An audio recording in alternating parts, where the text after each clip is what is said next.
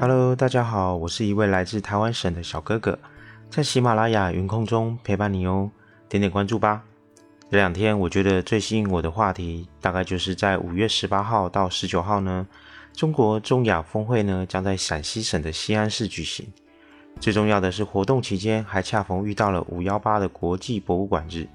我相信啊，大家都知道，陕西是一个文博大省，而且历史的底蕴呢又特别的强。自西汉呢，张骞由长安出发，出使西域以来，持续不断的丝绸之路贸易，不仅带来了异域的奇异珍宝，东西方文明呢，也在这里交融碰撞。中国和哈萨克斯坦呢联合申报的丝绸之路长安天山廊道的文化遗产项目，成功申报成为世界的文化遗产。其中啊，唐代的小雁塔作为丝绸之路项目上的遗迹，并被点名列入为世界文化遗产名录。小雁塔建立于公元七百零七年到七百零九年左右建立而成，迄今已经有一千三百多年的历史喽，是西安地区保持着初建时原貌的一个唐代建筑。小雁塔南北面的门楣上刻有精美的唐代线刻画，布满了唐代的各式样的花纹，并会有丝绸之路传进来的击楼鼓等西域乐器，充分呢反映了当时的东西方文化艺术的交融。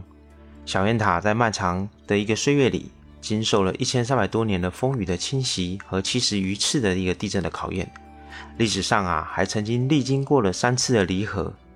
明成化二十三年，也就是在一四八七年，陕西的一个地震啊，塔身裂缝呢从上到下宽约尺余，造成了第一次的开裂。过了几十年，又一次的大地震，竟然使原来的裂口神合了。而在这其后呢，又有两次经历这样的现象发生，所以啊，一个砖塔经过了六次地震不倒塌，反而呢自然的复合起来，确实是一件很神奇的怪事。简单来说呢，这个建筑就是在丝绸两端呢东西文化所产生的一个合体建筑。古代呢，长安城成成就了多元文化的交融，留下了灿若繁星的一个文化遗产。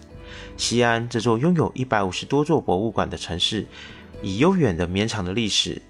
瑰丽多姿的风物、开放包容的气象，向世界展现着中国古老城市所焕发的迷人魅力。